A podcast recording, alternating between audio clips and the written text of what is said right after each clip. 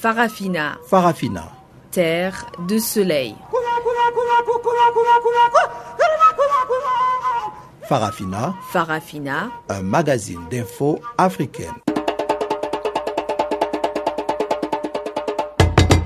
Présentation Guillaume Cabissoso. Bienvenue à l'écoute de Farafina, votre magazine des actualités africaines en langue française sur Canal Afrique. Nous émettons de Johannesburg en Afrique du Sud dans la bande des 19 mètres sur 15 235 kHz. La réalisation est entre les mains de Tumelo Mukwena et voici sans plus tarder les principaux titres. Coup dur pour le dialogue congolais avec cette annonce de la délégation de l'opposition qui a décidé de suspendre sa participation à ces travaux. Célébration de la fête de la Tabaski dans le pays musulman, nous irons au Tchad où la fête des moutons fait de plus en plus des émiles. Tir croisé de l'opposition malienne qui juge très négatif les bilans à mi-mandat du président Ibrahim Boubacar Keïta. Voilà donc pour les titres. Comme d'habitude, le bulletin des actualités vient de démarrer ses programmes. Pamela Kumba vient de faire son entrée dans ses studios pour nous les présenter. Bonjour Pamela.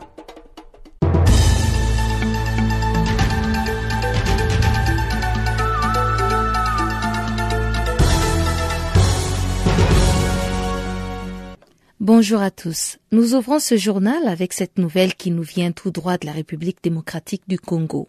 Le dialogue national est en péril. La délégation de l'opposition a suspendu sa participation, selon une annonce du président de l'Union pour la nation congolaise, Vital Kamiré. Il a accusé le camp présidentiel d'être responsable de la crise actuelle et a déclaré que le groupe d'opposants qu'il coordonne ne reviendra pas à la table des négociations tant que la priorité ne sera pas l'organisation de la présidentielle. Vital Kamere a aussi demandé à la communauté internationale de faire respecter la résolution 2277. Du côté de la majorité présidentielle, par contre, Léonard Che Okitundu, porte-parole de la délégation de la majorité, pense qu'il s'agit d'une tactique de négociation. Il a demandé à la facilitation de continuer à faire son travail. Le gouvernement d'union libyen, soutenu par l'ONU, a perdu ce lundi le contrôle d'un troisième terminal pétrolier. Ce gouvernement basé à Tripoli, la capitale, a été incapable de stopper l'offensive lancée par les autorités rivales basées dans l'est du pays. Les trois ports du croissant pétrolier situés donc le long du littoral, dans le nord-est, ont été conquis par les forces loyales au général Khalifa Haftar, chef proclamé de l'armée liée au gouvernement non reconnu basé dans la ville d'Al-Baïda en moins de deux jours de combat. Ces sites étaient sécurisés par les gardes des installations pétrolières, une milice de l'Est qui a prêté allégeance cet été au gouvernement d'union nationale. C'est un cuisant échec du nouveau gouvernement qui n'a donc pas pu défendre les principaux ports permettant à son pays d'exporter son or noir, sa principale richesse économique. En outre, ce revers pourrait affaiblir le gouvernement d'union nationale dont les forces luttent pour le moment afin de pouvoir récupérer la ville de Sirte aux mains du groupe État islamique, une bataille qui s'éternise depuis quatre mois. Cette bataille pour le contrôle du croissant pétrolier est la première à opposer les forces de l'Est à celles du gouvernement d'union nationale depuis son installation à Tripoli à la fin du mois de mars. Cette incapacité de la Libye à sortir de la crise inquiète fortement les pays européens confrontés à l'afflux des migrants qui traversent la Méditerranée depuis son littoral. Fin août, l'Italie a ainsi pu faire face à l'arrivée de plus de 14 000 personnes en moins d'une semaine, quasiment toutes originaires d'Afrique subsaharienne. En Côte d'Ivoire, l'actualité était marquée par cet appel de Pascal Afinguessan à Laurent Gbagbo afin de restaurer le Front populaire ivoirien. Le parti de l'ex-président ivoirien incarcéré à La Haye est scindé en deux courants, dont celle de Pascal Afinguessan, contesté par ceux qui se réclament d'être des pro-Bagbo purs lors d'une cérémonie de signature d'une pétition pour la libération de l'ex-président ivoirien, Pascal Afinguessan a solennellement appelé le président Laurent Gbagbo à contribuer au retour de la paix au sein de son parti. Afinguessan a affirmé que son parti traverse actuellement une crise avec une frange de ses cadres qui s'est donc mise en marge des activités du parti, faisant allusion donc à Boudraman, Sangaré et ses partisans qui sont en conflit avec lui pour la direction du parti. Depuis plusieurs mois, le FPI traverse une crise. Deux tendances donc se disputent la direction du parti créé par l'ex-président ivoirien Laurent Gbagbo. L'une est dirigée par Pascal Afinguessan et l'autre par Aboudraman Sangaré. Ces dissensions, selon Afinguessan, fragilisent le parti et ne sont pas de nature à faire avancer le processus de libération de Laurent Gbagbo. Ce lundi était décrété journée fériée dans plusieurs pays africains qui célébraient la Tabaski. En Centrafrique, par exemple, la célébration était placée sous le signe de la réconciliation nationale entre les chrétiens et les musulmans qui ont souffert de violences religieuses. La Tabaski, la fête du sacrifice chez les musulmans, a vu la présence symbolique du président centrafricain Faustin Archange Touadéra à la mosquée centrale de Bangui. C'est la première fois qu'il se rende dans cette mosquée depuis son élection à la tête de la Centrafrique. Santé animale pour terminer, la fièvre afteuse décime des troupeaux des trois principales fermes de l'île Maurice. Cette maladie peut se transmettre de l'animal à l'homme, chez lequel elle provoque des malaises, de la fièvre et des vomissements. Dans un premier temps, le gouvernement a interdit tout mouvement de bétail infecté par le virus de la fièvre afteuse. Cette maladie virale touche les bovins, les porcs, les chèvres et les moutons surtout. Les trois fermes concernées ont pu finalement obtenir l'autorisation de vendre 1300 bêtes qui ne présentaient aucun signe de maladie. Cette autorisation toutefois inquiète les consommateurs car aucun certificat médical n'a été délivré. Le virus de la fièvre afteuse est importé de l'île Rodrigue, une île autonome de l'île de la République de Maurice, et sur cette île, le cheptel a été complètement décimé, soit plus de 2000 bêtes qui ont été abattues. Et certaines de ces bêtes touchées par le virus arrivent à l'île Maurice par voie maritime.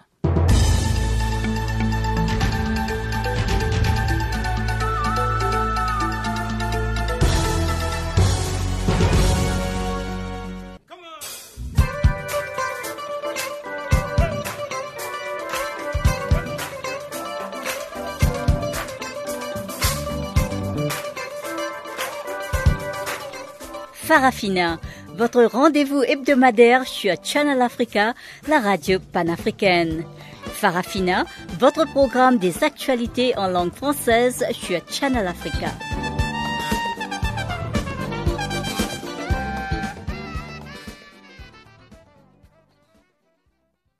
Bonjour à tous. Nous démarrons ce magazine des actualités par la République démocratique du Congo où la délégation qui représente l'opposition a suspendu sa participation au dialogue en vue de se concerter au sujet de l'élection que la Commission électorale nationale indépendante devra organiser en priorité. Avant de quitter la salle, cette plateforme a proposé que la centrale électorale débute l'organisation des élections par la présidentielle couplée au provincial et local, ce qui est le contraire de ce que souhaite la majorité présidentielle. L'opposition conditionne également la réforme du fichier électoral à la restructuration de la CENI qu'elle juge aux ordres du pouvoir en place. Toujours en République démocratique du Congo, les autorités coutumières proposent la révision de la Constitution. L'Alliance nationale des autorités traditionnelles du Congo estime que toutes les questions doivent être traitées au sein du dialogue politique qui se tient actuellement sous la médiation d'Eden Kodjo. Pacifique Sukisa Makasi, président du parti La Révolution congolaise, rejette pour sa part cette révision constitutionnelle et se dit très dessus des discussions en cours.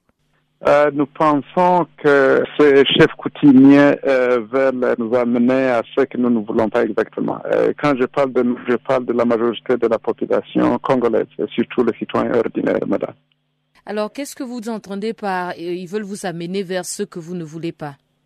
Le manque de respect de la Constitution, la Constitution du pays qui suppose être la ligne de conduite euh, de la gouvernance euh, en RDC. D'aucuns pensent qu'il faudrait que le président Joseph Kabila puisse obligatoirement quitter le pouvoir à l'issue de son deuxième mandat, donc qui s'achève là en décembre. Est-ce que c'est un facteur qui pourrait ramener le pays à une certaine stabilité s'il venait à partir, même si les dates des élections législatives et présidentielles ne sont pas arrêtées?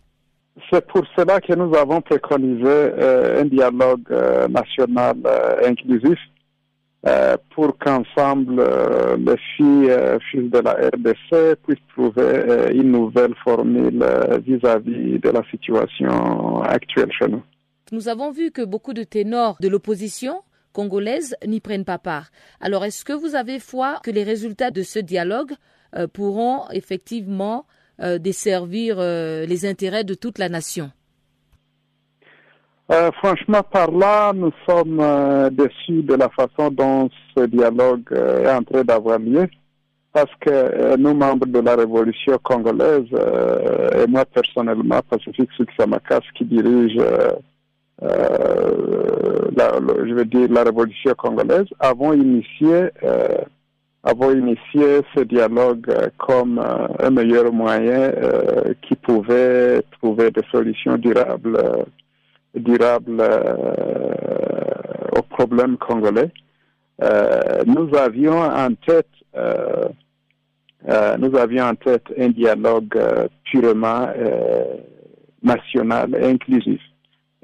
par inclusif, nous parlions de, de tout, tous les membres euh, actifs ou les acteurs actifs euh, du gouvernement, euh, les opposants et les opposants politiques, entre autres ceux-là qui sont exclus actuellement. nous parlions de, leaders des organisations de la société civile au niveau, je veux dire, à l'intérieur de la RDC comme au niveau de la diaspora. Alors, euh, nous disons que jusque-là, euh, ce dialogue euh, ne nous arrange pas. Ou en, d'autres termes, c'est un dialogue qui n'est pas inclusif comme nous le souhaitions, madame. Alors, mais quels sont les points cruciaux que vous auriez aimé voir discuter sur la table des négociations? Pour commencer, nous voudrions que nos compatriotes euh, comprennent que la Constitution doit être sauvegardée. Quand je parle de la Constitution, je parle de la Constitution que nous avons euh, votée en 2005, qui a malheureusement été tripotée par euh, nos, je veux dire, nos autorités politiques. Une autre chose était rappelée à nos politiciens que l'intérêt personnel doit être évité au point de leadership.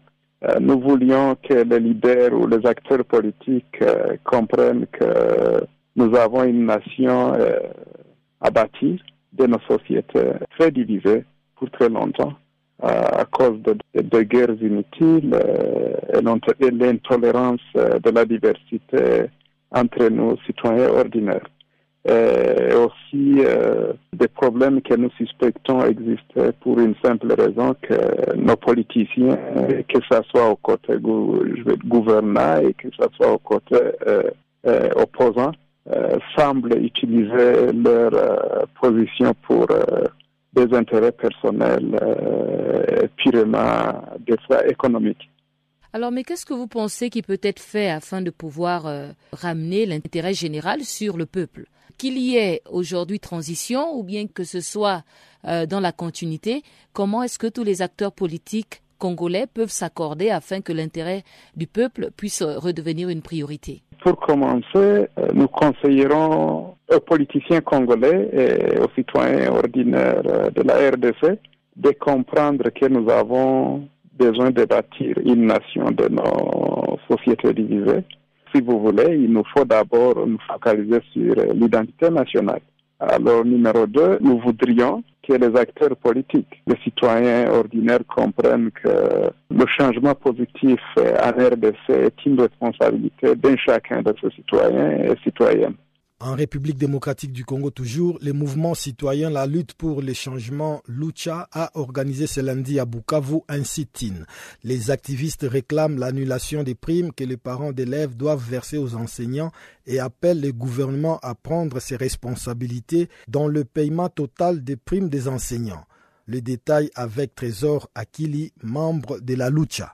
Oui, les amis de Bukavu, c'est l'antenne de Bukavu qui sera euh, en action aujourd'hui pour réclamer la suppression de la prime au niveau de la province du Sud Et c'est quelle prime?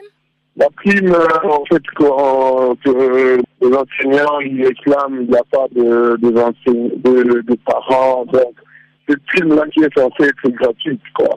Ce sont les parents, maintenant, le en fait, les parents, par le biais de la population, ils sont en train d'exprimer la volonté du peuple. Parce que réunion avec euh, les parents du Bukavu, ils ont dit qu'ils en ont marre de payer cette pile, raison pour laquelle ils se sont ralliés à l'action de, de la lucha. Elle se tient déjà, les amis sont déjà en action. Mais qui est censé normalement payer cette prime aux enseignants? Est-ce que ce sont les parents ou bien le gouvernement? Le gouvernement, raison pour laquelle la lucha est en train de manifester, faut que le gouvernement prenne ses responsabilités en ce sens. Et ça fait combien de temps que ça dure? Depuis le régime du président Kabila les parents payent la prime. N'est plus le pouvoir. Je crois même avant Kabila les parents payent la prime. Dans ce sens que les parents se sont concertés avec le, militant de la lucha. Ils ont, ils ont procédé à une action. Ça fait, ça fait deux semaines déjà que la lucha Bukavu est en train de au Congo, les écoles publiques, donc les écoles du gouvernement, sont normalement gratuites, non, pour les parents? Toutes les écoles qui sont agréées au niveau de l'État, que ce soit les, écoles conventionnées, catholiques, protestantes, musulmanes, toutes les écoles qui sont agréées aujourd'hui, elles peuvent s'écrire Voilà. Donc, constitutionnellement parlant, la gratuité de, l'école primaire est établie. Mais c'est juste qu'il faut une pression dans la population, en particulier, constate qu'il y a une responsabilité de la part du pouvoir, raison pour laquelle nous sommes venus afin d'éviter ce gouvernement pour prendre en charge une de ses obligations, en gros de la gratuité des fonds primaires. Dans cette les militants, sont dans la rue pour réclamer la gratuité de l'école, de l'éducation à l'école primaire. Mais est-ce que vous pensez que votre appel sera suivi du moment où tout le monde semble être euh, focalisé sur le dialogue national? Le dialogue. nous, pensons que l'avenir du pays passe par l'éducation. Ils ne vont pas tabler sur la question du dialogue tout en ignorant l'avenir de toute une nation. L'avenir d'une nation passe par l'éducation. Et en faisant la lutte, nous sommes convaincus, il y a ce, cet espoir-là, il y a cette flamme d'espoir qui continue à illuminer nos cœurs, nos esprits. Et nous continuons à croire qu'ils vont écouter. Ils vont écouter parce que le gouvernement se prévoit et on ne gouverne pas sur des choses, on gouverne sur un peuple. Lorsqu'un peuple revendique quelque chose, il, y a obligation de cette revendication-là. Nous continuons à croire qu'ils vont écouter ça. Plusieurs pays musulmans à travers le monde ont célébré ce lundi la fête très populaire de la Tabaski qui commémore les sacrifices d'Abraham. Nous nous sommes rendus au Tchad pour voir comment dans ces pays à majorité musulmane cette fête de la Tabaski est célébrée. Daouda El Hadj Adam est le président de l'Association pour la défense des droits des consommateurs tchadiens. Euh, il faut dire qu'au Tchad, la fête se passe euh, très bien. C'est vrai, euh, comparativement aux années précédentes et à d'autres pays, cette année et l'année dernière, les prix du mouton euh, on peut dire, sont plus abordables pour les ménages et les chefs de ménage. Si on entend euh, dans d'autres pays d'Afrique de l'Ouest où un mouton peut coûter 150, 200 000, mais quand même au Tchad, un bon mouton, moyen avec 50 000, vous avez un bon mouton. Et le mouton, un mouton de 25 000, 30 000, donc pour le ménage à faible bourse également, euh, le ménage arrive à accéder. Donc, de ce point de vue, avec la crise, euh, c'est vrai, de Boko Haram et autres, cela fait que depuis deux ans, les commerçants tchadiens n'arrivaient pas à exporter le bétail vers le Nigeria, qui est le grand consommateur de bétail. Donc, avec euh, euh, le secteur tchadien qui s'est développé, du coup, il y a une offre quand même suffisante sur le marché et qui facilite aux, aux citoyens d'accomplir leurs devoirs avec des prix abordables. D'une façon générale, comment est organisée cette journée qui marque euh, la fête de la Tabaski? Est-ce qu'il y a des cérémonies particulières que l'on organise? Est-ce que tu peux un peu nous décrire cette journée? Exactement. Tout à fait. Comme dans le rituel euh, de, tous les pays musulmans, c'est que le matin, n'est-ce pas, euh, les chefs de famille et les enfants de la famille prennent leur bain, portent leurs euh, habits soit neufs ou les habits les plus propres. Et donc, et à partir de 7h, 7h30, ils s'orientent vers euh, les lieux de prière, ça peut être les mosquées ou bien des espaces euh, grands réservés. Et donc, les chefs de famille vont avec vraiment leur famille, certains vont avec les épouses pour accomplir d'abord la prière au cours de la prière, où ils font une prière de deux rakas, comme on dit, et puis il y a le sermon de l'imam qui attire l'attention sur les questions d'actualité nationale et internationale. Et après cela, maintenant, donc, euh, les fidèles reviennent à la maison et donc le chef de famille égorge donc son mouton ou bien le mouton de ses parents et tout cela. Et à partir de là, ça commence donc l'aspect euh, festif, donc on dépêche la viande, on prépare, on fait de la grillade ici et là. Et parallèlement, donc salutations des voisins. Pour nos auditeurs qui ne les savent pas, est-ce que vous pouvez leur rappeler un peu le sens profond qu'on accorde à cette journée euh, de Tabaski? Bon, la Tabaski, c'est une fête euh, en fait qui commémore un peu le sacrifice donc euh, de donc de d'Abraham donc qui, est la plus grande fête musulmane donc qui est célébrée dans le monde entier et donc ça coïncide avec aussi le grand pèlerinage où aujourd'hui des milliers de musulmans se retrouvent donc à la, dans le lieu saint qui fait également qui montre le le, le, mois Arafat hier et aujourd'hui donc célèbre la fête euh, au niveau au niveau mondial pour tous les 2 millions de musulmans du monde entier de toutes les régions se retrouvent sur le même espace. Donc vraiment c'est la plus grande fête euh, euh, musulmane dans, dans le monde. Au Mali, le chef de file de l'opposition, Soumaïla Sissé, s'est dit favorable à l'organisation d'une conférence de toutes les forces vives maliennes pour évoquer la crise multiforme qui sévit dans le pays. Le président de l'Union pour la République et la démocratie s'est aussi montré favorable à un report des élections municipales du 20 novembre prochain en raison de l'instabilité dans le centre et le nord du pays. Soumaïla Sissé s'est confié au micro de Canal Afrique. Crois qu'aujourd'hui, ce c'est l'échec total. La sécurité euh, n'est pas là et l'insécurité n'a fait que ça. Et l'insécurité qui était dans le nord et dans l'extrême nord, aujourd'hui est descendue au nord, à l'est, au centre, et même Bamako et le sud ne sont pas épargnés. Donc de ce côté-là, je crois que le bilan est totalement euh, négatif. Les Maliens aujourd'hui sont de plus en plus inquiets, ils ont de plus en plus le sentiment qu'ils sont abandonnés ces régions où l'insécurité règne euh, au quotidien, il n'y a plus d'école, il n'y a plus d'administration, il n'y a plus de centres de santé, il n'y a plus d'entretien routier, il n'y a même plus de juges. Donc, évidemment que rien ne peut fonctionner normalement et que la gouvernance a ressent totalement. Vous avez conduit lundi dernier une délégation de l'opposition auprès du ministre de l'administration territoriale pour lui faire part de vos réserves sur le nouveau code électoral. Qu'est-ce qui vous gêne dans ces nouveaux codes électoraux?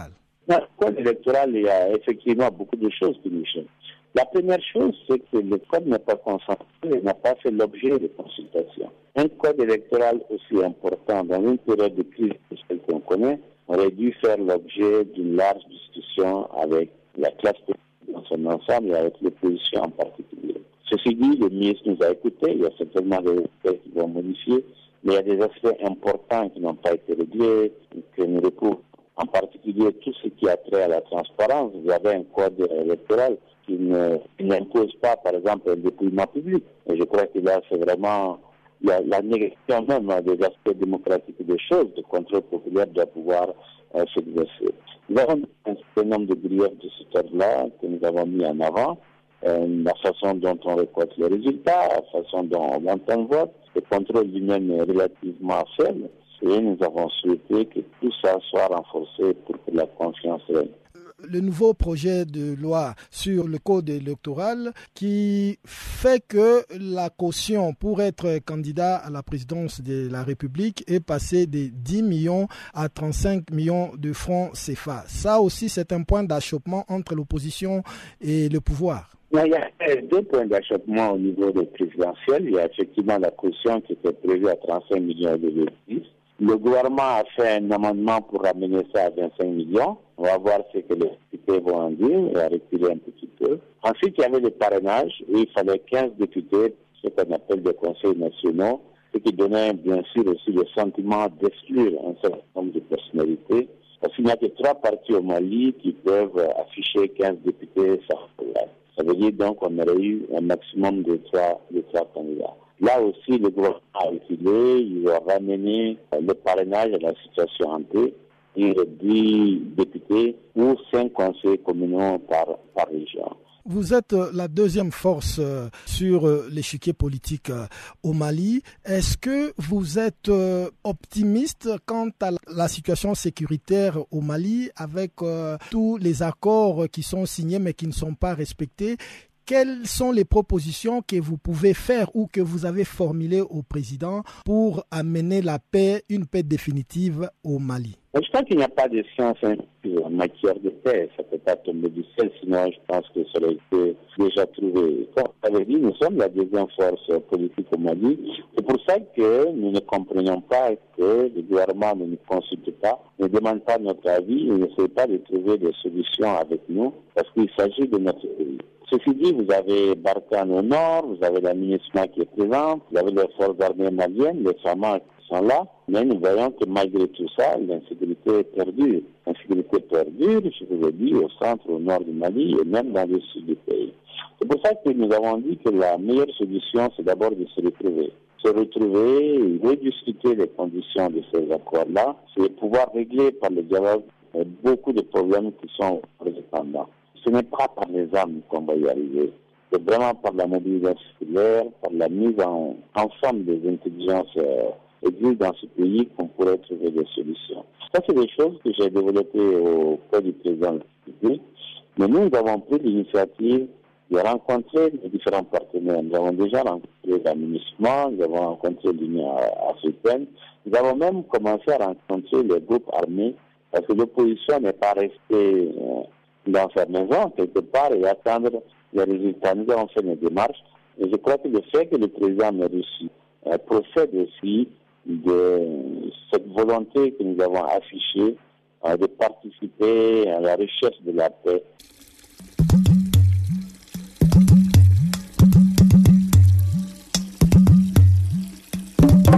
Vous écoutez Channel Africa à la radio et sur internet www.channelafrica.org.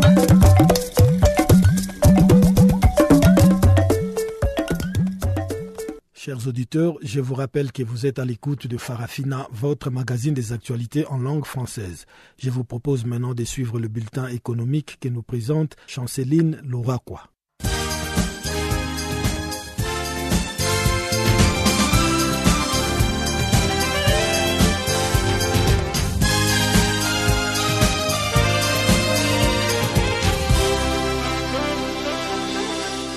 Amis auditeurs de Channel Africa, bonjour. Une enveloppe de 30 milliards de dollars, soit 26 milliards d'euros, sur 10 ans sera bientôt débloquée pour aider l'Afrique à accroître sa production agricole.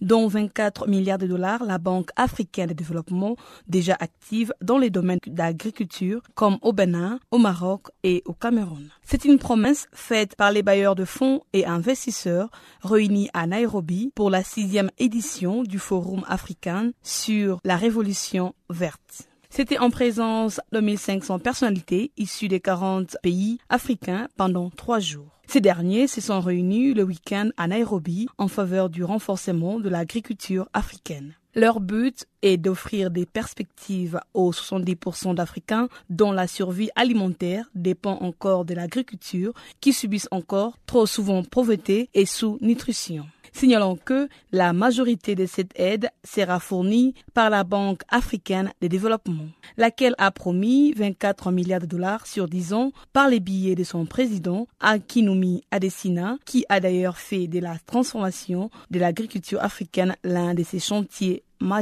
Ajoutons que le programme alimentaire mondial, la nouvelle branche africaine du producteur marocain d'engrais, engage dans une vaste offensive au sud du Sahara le Kenya Commercial Bank et les Fonds internationaux de développement agricole ont également réaffirmé leurs programmes et leurs engagements en faveur de l'agriculture africaine. Les groupes britanniques appelés Agrico comptent fournir dans le jour qui suivent 100 MW au Bénin pendant un an. Le groupe britannique contribuera au système électrique du pays à hauteur de 100 MW.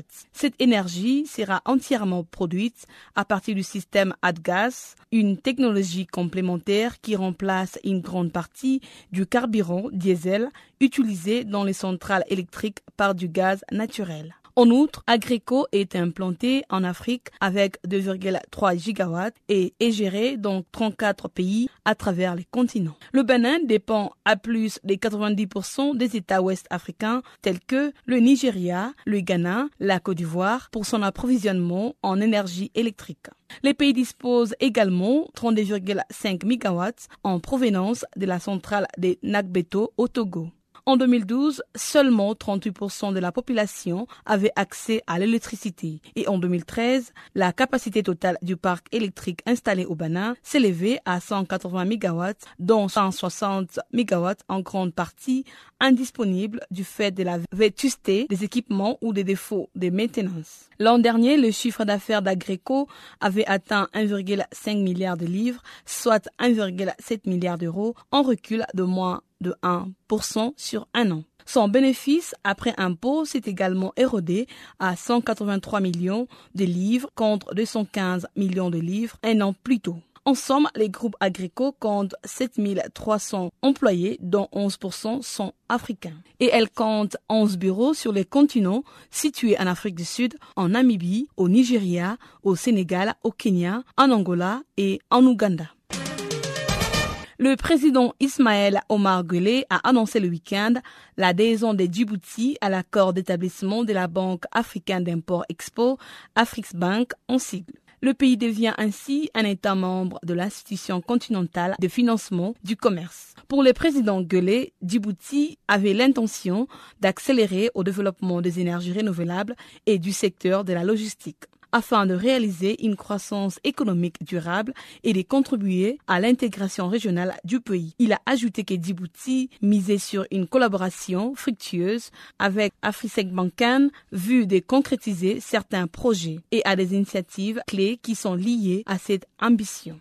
Actuellement, Djibouti présente des opportunités viables dans les domaines du développement industriel, notamment dans l'industrie de la construction et la réparation navale. Quant au président d'Afrisbank, le Dr Bénédicte Orama a assuré qu'Afrisbank allait explorer les opportunités de travailler avec les entités publiques et privées djiboutiennes en les reliant à des investisseurs africains et internationaux. Bref, les Djiboutiens ont le potentiel de transformer le pays et d'avoir un impact non seulement dans la sous-région est-africaine et aussi à travers l'Afrique en positionnant les pays pour les commerces sur les continents et également avec des plans de développement initiés en termes de commerce et d'infrastructures.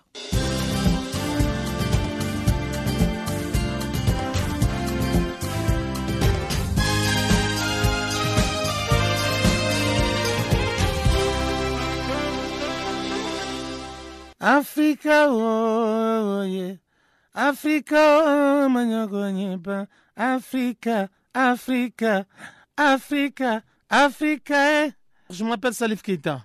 Vous écoutez Channel Africa, la voix de la renaissance africaine. Les bilans du séisme qui a frappé samedi la province de Kagera dans le nord-ouest de la Tanzanie fait état d'au moins 16 personnes tuées et 253 blessées selon un responsable administratif local, suivant le compte rendu de Chanceline Lourakwa.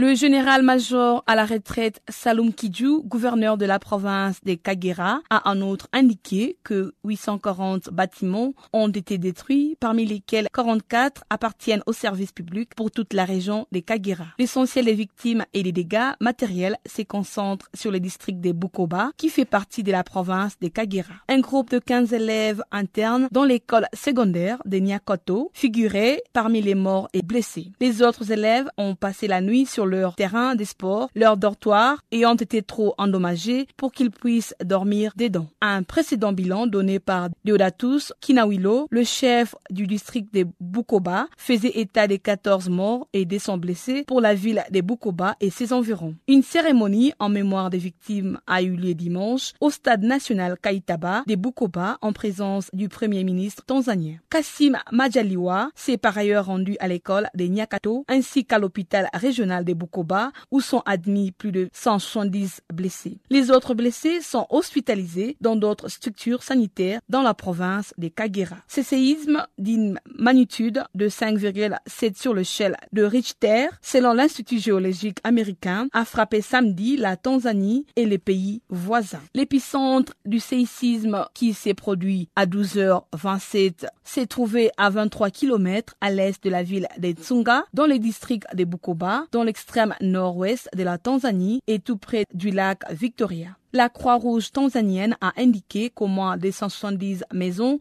avaient été démolies à Bukoba et que l'électricité avait été coupée. Le principal hôpital de la ville fonctionne aux limites de ses capacités et a un stock réduit de médicaments encore disponibles. Les personnels de la Croix-Rouge et ses volontaires font tout ce qu'ils peuvent pour aider et soutenir les gens blessés et traumatisés, a déclaré Andréen Sandin, coordinateur pour l'organisation en Afrique de l'Est. La secousse a également été ressentie au Rwanda, au Burundi, en Ouganda et au Kenya, ainsi que faiblement à Bukavu, dans l'est de la République démocratique du Congo. Seuls les dégâts mineurs ont été observés en Ouganda, selon la Croix-Rouge. Les séismes ne sont pas rares dans la région des Grands Lacs, mais ils sont généralement d'une magnitude moindre. Rendons-nous maintenant au Kenya où trois femmes ont été tuées dimanche après avoir attaqué à la bombe incendiaire et au couteau un poste de police de la ville côtière de Mombasa dans le sud-est du pays.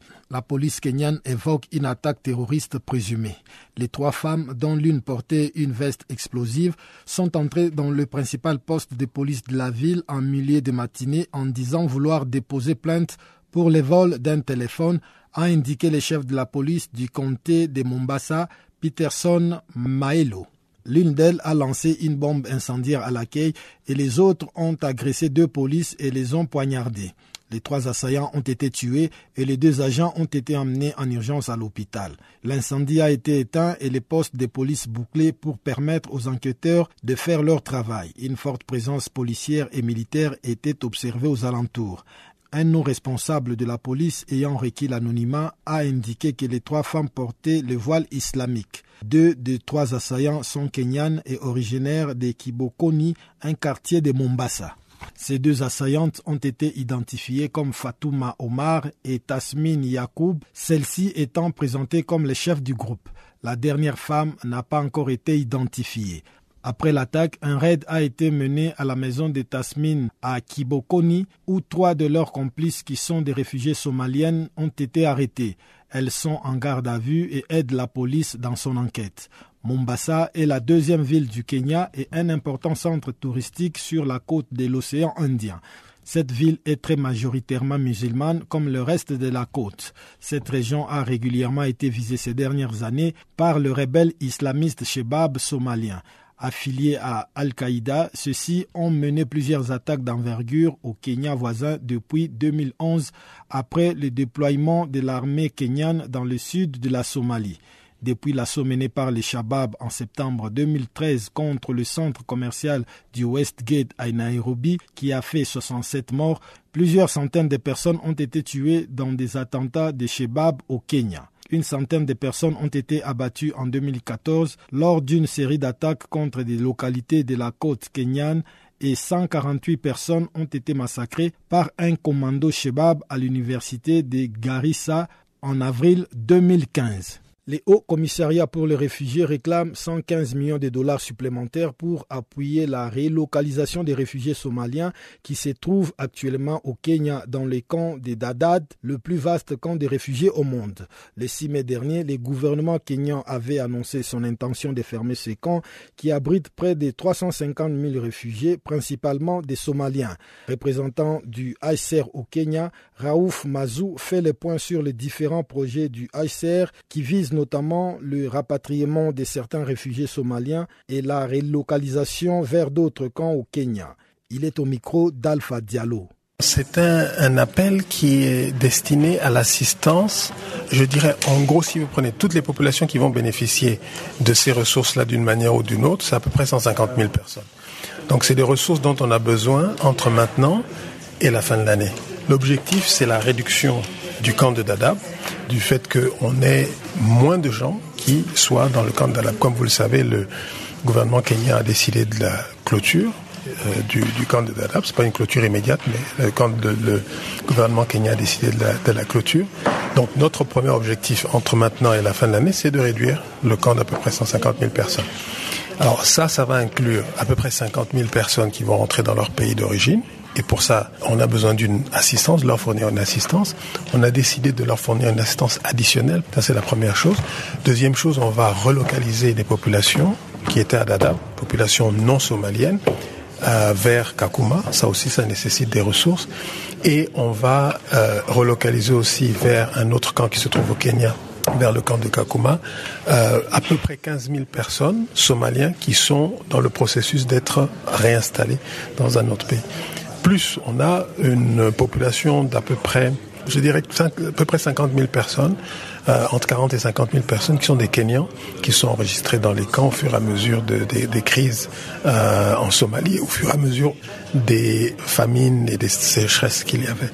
Donc c'est de fournir une assistance à toutes ces populations-là, donc le rapatriement, mais aussi le déplacement de personnes qui sont actuellement c'est 115 millions de fonds additionnels, c'est en plus des 369 millions déjà lancés pour l'appel de fonds pour la Somalie, de façon générale. Absolument, ce sont ça, c'est des fonds additionnels dont on a besoin au Kenya et en Somalie. Euh, le, pourcentage le plus grand serait en Somalie euh, pour des activités de réception, de réintégration des réfugiés qui rentrent, mais il y a aussi des fonds dont on a besoin pour le Kenya.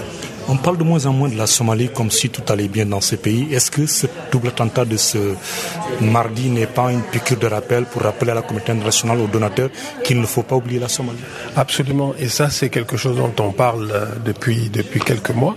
Euh, si la, décision du gouvernement kenyan a au moins eu un impact positif, c'est que les gens se souviennent de la Somalie, les gens se souviennent du fait qu'on a à peu près un million de personnes euh, somaliennes qui sont déplacées dans la région, un peu, plus d'un million de personnes qui sont déplacées à l'intérieur du pays, qu'ils ont besoin de deux choses. Ils ont besoin, un, d'assistance humanitaire quand ils sont dans les pays d'asile, mais ils ont aussi besoin de solutions. Ils ont besoin que on mobilise assez de ressources pour dans chaque cas et dans chaque situation où il est possible pour eux de retourner dans leur zone d'origine, qu'on puisse leur fournir l'assistance nécessaire pour reconstruire les, structures de santé, pour reconstruire les structures d'éducation, pour faire en sorte que ceux qui peuvent rentrer, parce que la situation de sécurité le permet, qu'ils puissent le faire et qu'on leur donne l'assistance nécessaire.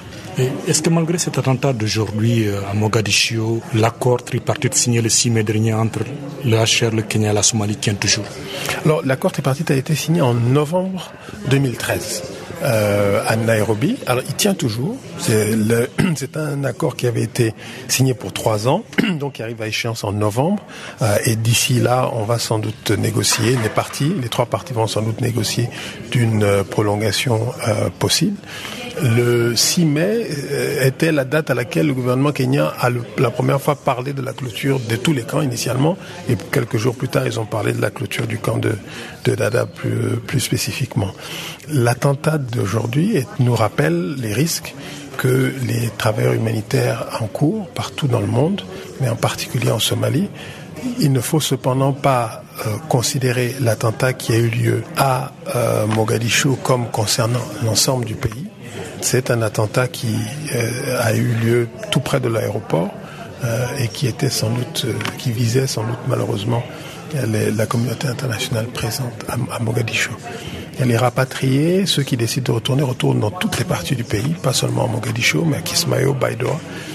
mais il est clair qu'il faut qu'on se souvienne que la Somalie continue d'avoir besoin de la communauté internationale pour l'assistance, comme je disais, pour l'assistance humanitaire, pour la recherche de solutions et pour aussi la gestion du conflit, parce que le pays continue de faire face à un conflit qui doit être réglé. L'Agence des États-Unis pour le développement international et la FAO ont signé un accord de 15 millions de dollars visant à améliorer la capacité de pays en développement à collecter des données agricoles. Plus de détails avec François Fontenot, manager de l'initiative Système intégré de recensement et d'enquête agricole dans la division des statistiques à la FAO, dont les propos ont été recueillis par Florence Westergaard. C'est une euh, nouvelle initiative promue par la, FAO et en particulier la, division de la statistique de la FAO. C'est important, comme vous le savez, d'avoir des statistiques fiables, des données fiables pour euh, tout décideur, qu'il soit dans les gouvernements ou dans la sphère privée afin de prendre des, décisions adéquates. Au niveau agricole, on, face à des pénuries de données fiables, en particulier dans les pays en développement qui ont souvent des contraintes fortes en termes de financement et de capacité technique dans les, les instituts statistiques ou les ministères de l'agriculture. Donc on a une pénurie de données qui se répercute négativement sur euh, toute la chaîne de formulation, de suivi des politiques. Et donc ce projet est important parce qu'il va nous permettre d'aider quatre pays, deux en Afrique, un en Asie, un en Amérique euh, latine, à euh, améliorer leur système d'enquête agricole pour justement mettre à disposition des décideurs des données fiables et à jour sur les, principales caractéristiques des exploitations agricoles et donc la mesure de la performance des agricultures de ce pays. Et donc euh, vous parlez justement donc de quatre régions où ce projet sera mis en route, mais aussi vous pouvez nous expliquer justement quel genre de méthode sera mise sur place pour collecter ces données? Le projet se focalise sur des enquêtes au auprès des exploitations agricoles. Très souvent, ces données au niveau des exploitations sont manquantes dans les pays. Pour vous donner euh, un exemple, la moitié des pays les plus pauvres n'ont pas conduit de recensement agricole au cours des 15 dernières années. Quand on regarde les enquêtes production au niveau des exploitations, c'est encore pire. Plus de trois quarts des pays les plus pauvres n'ont pas d'enquête agricole fiable depuis 15 ans. Donc les décideurs, les analystes, les économistes naviguent à vue quant à la performance de ces exploitations. Donc le projet financé par USAID vise à opérationnaliser des nouvelles méthodes d'enquête auprès des exploitations. Donc on parle d'une enquête intégrée, on parle d'un système de 10 ans avec des enquêtes production tous les ans et des enquêtes plus spécialisées, ce qu'on appelle des modules rotatifs qui reviennent tous les 3, tous les 4 ou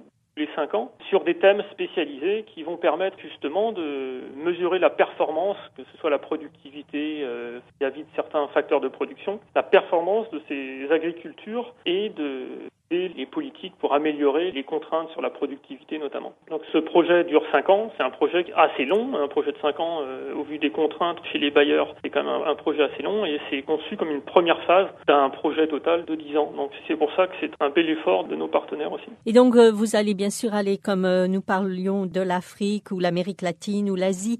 Donc vous allez aller sur les terrains, collecter les données et après que faites-vous de toutes ces informations? Ce n'est pas nous, la FAO qui en pratique allons collecter les données. On essaie de mhm. renforcer les capacités des pays à collecter ces données de façon durable, donc eux-mêmes. Donc on va former les collègues des instituts euh, statistiques dans ces pays à mettre en œuvre les enquêtes et euh, progressivement à les financer eux-mêmes. En termes d'utilisation, c'est ça le plus important. Ça ne sert à rien de collecter des données si c'est pour les conserver en interne dans les unités statistiques. Donc assez tôt dans le processus, nous allons aider les, les pays qu'on accompagnera à mettre en place des politiques de données ouvertes pour qu'une grande utilisation soit faite de ces données. C'est souvent pas suffisant de rendre accessibles des fichiers de données qui peuvent parfois être euh, assez complexes, donc on fera également un appui pour améliorer ce qu'on appelle la euh, statistical literacy, la capacité des utilisateurs à justement utiliser ces données et à en tirer une information et euh, à,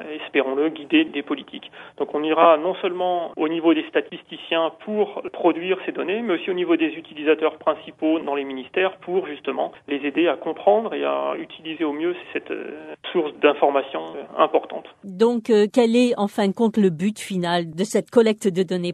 Eh bien, c'est précisément d'informer les politiques, d'aider tous ces pays signe et, s'engage autour des objectifs de développement durable, notamment euh, à l'échelle euh, internationale. Ils ont aussi des objectifs de transparence et de, de, résultats au niveau de leur propre politique agricole au niveau national. Donc l'objectif de ces, de ces données est de permettre aux uns et aux autres d'établir des niveaux de référence et de pouvoir mesurer le progrès vis-à-vis de la mise en œuvre de ces systèmes d'indicateurs vis-à-vis de ces engagements nationaux ou internationaux qu'on espère euh, via ces systèmes créer un peu plus de transparence et de débat aussi démocratique autour de ces politiques qui sont euh, souvent pas suivies en, termes réels et en, en termes mesurables. Channel Africa, la voix de la renaissance africaine. Nous voici presque à la fin de notre programme de séjour. Mais avant de nous séparer, cédons encore le micro à Chanceline Louraquois qui a compilé pour nous les informations sportives.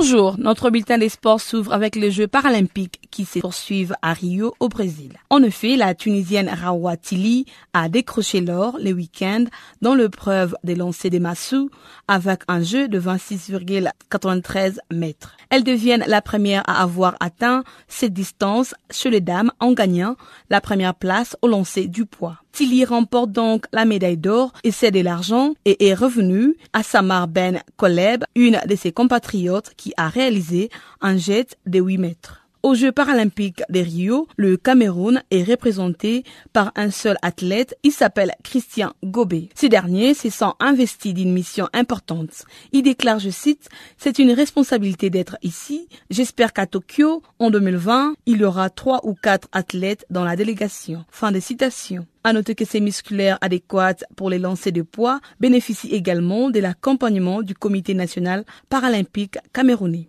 On rappelle les docteurs Ludwig Gutmann et les créateurs de Jeux paralympiques. Et il est en même temps fondateur de l'organisation d'activités sportives pour les personnes handicapées. Né en juillet 1899, Ludwig Gutmann est mort en 1980.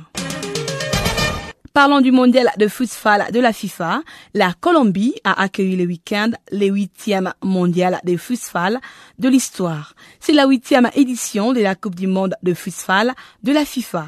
Seuls trois pays africains représentent les continents. Il s'agit donc de l'Égypte, du Maroc et du Mozambique. Ce tournoi a lieu en Colombie du 10 septembre au 1er octobre 2016. Au total, 24 équipes sont présentes au rendez-vous. En plus de la Colombie, qui a qualifié automatiquement en tant que pays hôte, le 23 équipes s'est qualifiées des six compétitions continentales distinctes. Dans cette rencontre, les Pharaons sont visiblement les plus déterminés à prendre le pouvoir d'entrée. Preniet Suarez est le premier Cubain à toucher les ballons pour aller le chercher dans ce filet après un numéro collectif conclu par Abdelrahman et la Choual. Les Pharaons ont pris une option pour la qualification avant d'affronter la Russie le 13 septembre prochain au Coliseo Ivan des Bédou des Medlins.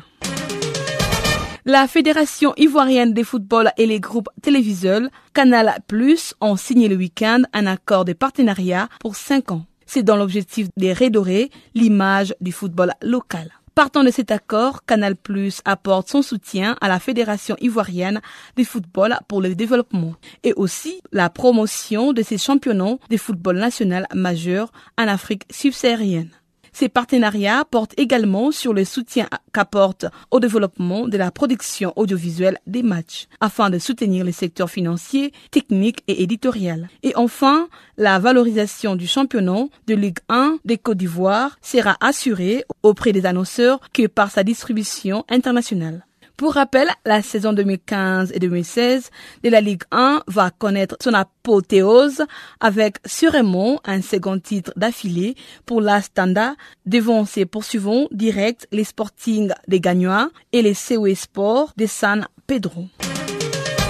L'entraîneur des éperviers du Togo, Claude Leroy, a constitué le week-end une liste de 48 joueurs pour disputer la Coupe d'Afrique des Nations Cannes 2017 au Gabon. Cette Cannes 2017 pour laquelle les Togo s'est qualifié se déroulera du 14 janvier au 5 février 2017. À noter qu'avant la phase finale de la compétition continentale, les tirages au sort des différents groupes aura lieu le 19 octobre prochain. Bref, les joueurs présélectionnés devront donc chacun prouver son niveau et donner le meilleur de soi afin de mériter les choix finaux de l'entraîneur national. En tennis, l'Allemande Angélique Keber a remporté le week-end le deuxième titre du Grand Chelem de sa carrière en venant à bout de la Tchèque 6 à 3, 4 à 6 et 6 à 4. Cette finale de 2016 de l'US Open s'est jouée entre Angélique Keber et Carolina Pliskova. Au sommet du tennis féminine, Angélique Keber s'est offert son deuxième titre du Grand Chelem au terme d'une finale spectaculaire face à la Tchèque Carolina à Flushing Meadow. Dans la dernière match au set décisif, Piskova a été la première à breaker avec 2 à 1, puis Keber est revenu dans la partie pour mener 3 à 3 afin de s'imposer finalement 6 à 3, 4 à 6 et 6 à 4.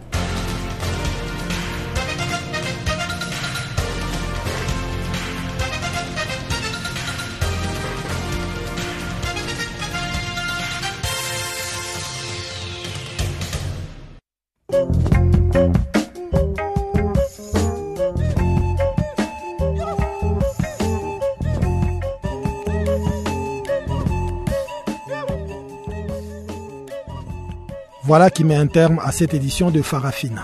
Guillaume Cabissoso et toute l'équipe du service français vous remercient pour votre aimable attention. Rendez-vous est pris pour demain, même heure, même fréquence. À très bientôt.